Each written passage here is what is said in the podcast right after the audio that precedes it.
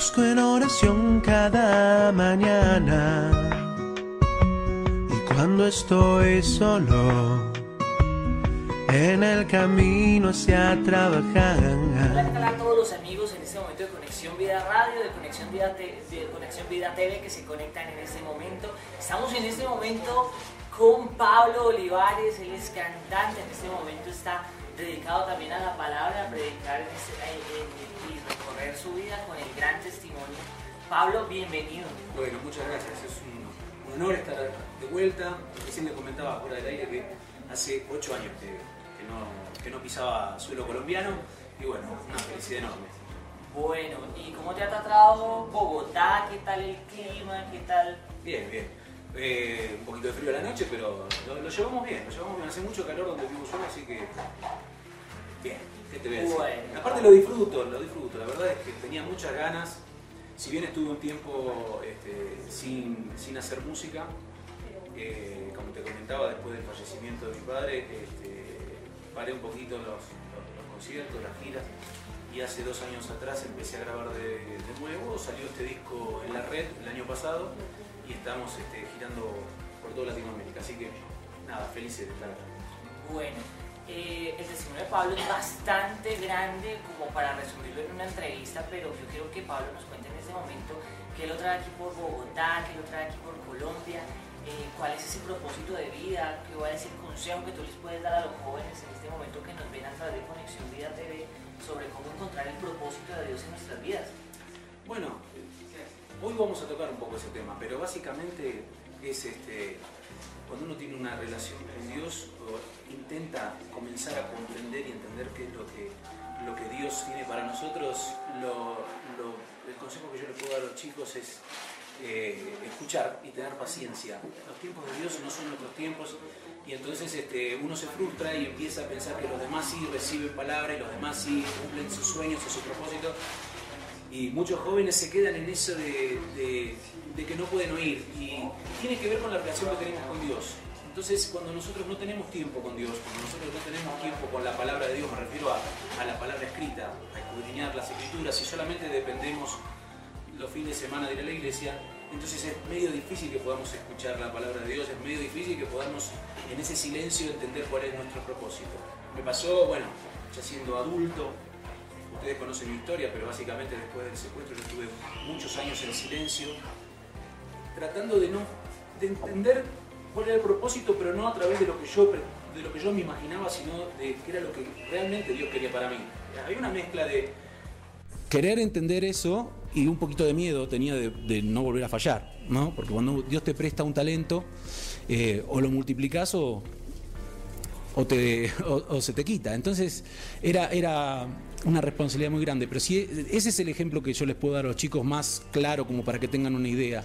Se trata de nuestra relación con Jesús, se trata de nuestra relación diaria, que tiene que ver con la oración, pero tiene que ver también, así como nos manejamos en las redes sociales o como nuestros amigos, es con esa relación es con, es con Dios, pero también es a través de las escrituras. Si nosotros no tenemos esa relación con Dios, que es escudriñar las escrituras, va a ser muy difícil que podamos entender el propósito de Dios para nosotros. Bueno, la vida familiar actualmente, ¿cuántos hijos, tu esposa?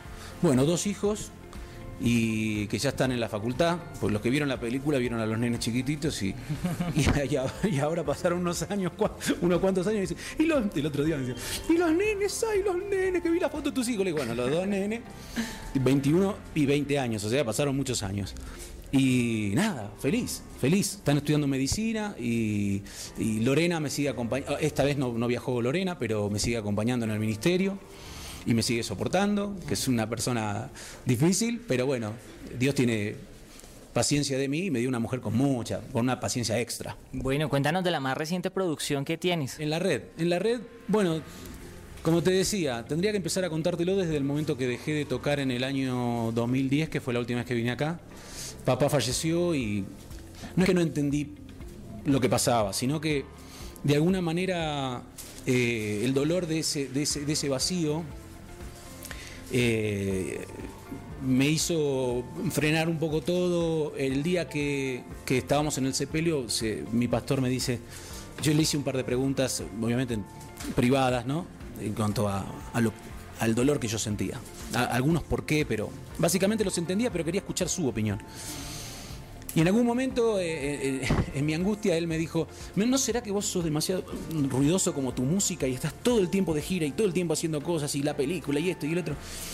Y quizás esté bueno de, que te tomes un par de semanas y hagas silencio.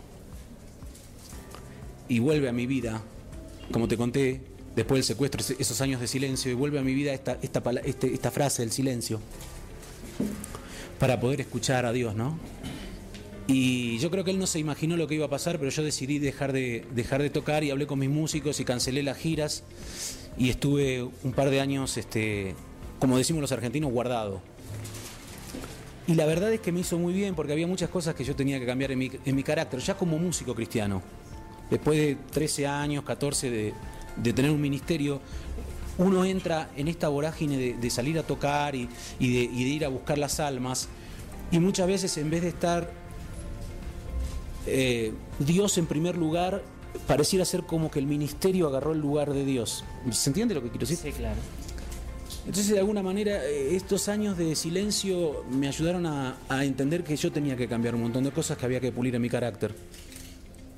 Y las canciones que nacieron a partir de eso en este disco en la red, que obviamente es estoy tratando de ser irónico, inclusive hasta con la tapa del disco. Eh, hablo de lo que pasa con las redes sociales, pero también hablo un poquito de, Hablo del bullying, hablo del acoso a la mujer, hablo de, cuestiones políticas. Iba a ser un disco doble. Cuando hablamos con la compañía, un poco como que no les gustó que fuera un disco doble porque hoy nadie compra discos. Entonces, como sabemos que los chicos se los bajan y los consiguen, invertir en armar un disco doble era muy complicado. Pero de todos modos eh, estaba la idea de, en todo caso, sacarlo en otro momento y es lo que va a pasar. Va a pasar que viene la segunda parte de En la Red para fin de año, espero tenemos que terminar de hablar un poco de eso. Y, esa segunda parte también sigue siendo todo lo que vino pasando estos últimos años en Latinoamérica y en el mundo. Y, soy una persona que, soy un siervo de Dios y, de alguna manera entiendo de que algunos de nosotros tenemos que decir cosas que son incómodas y llegó el momento de decirlas. Entonces hablo de política, siempre desde el punto de vista como cristiano y entendiendo qué es lo que Dios eh, tiene para nosotros y tiene para el mundo si decidimos estar con Él. Y poniendo en primer lugar no las leyes que nos impone el mundo, porque hoy todo está al revés, ¿viste? Hoy, hoy el mundo dictamina eh, leyes que los diputados y los senadores van a votar por nosotros y el día de mañana se hace ley algo que nosotros no estamos de acuerdo, como el aborto, como eh, este, el, matrimonio igualitario, un montón de cosas que mucha gente tiene miedo de decirlas porque en las redes sociales te matan, ¿viste? Después vas a leer lo que... Entonces, con ese miedo de quedar bien con todo el mundo y con ese miedo de agradar a todo el mundo, no estamos haciendo el trabajo que tenemos que hacer. Yo no estoy en contra de lo que opina la gente y no estoy en contra de, de ninguna persona que toma una decisión personal, pero sí Está claro que estoy a favor de la familia y estoy, está claro que estoy este, a favor de las leyes que Dios puso, que están, en mi caso personal, cuando me entregué a Cristo, están en primer lugar que las leyes del mundo, o que las leyes que me proponga que el mundo que yo tengo que seguir. ¿Me entendés? Entonces, este, bueno, se trata un poco de eso, estos discos. Bueno, damas y caballeros de Conexión Vida Radio, el señor Pablo Olivares. Pablo, la cámara de Conexión Vida Radio es totalmente tuya para un saludo. Bueno, entonces saludo y me llevo la cámara.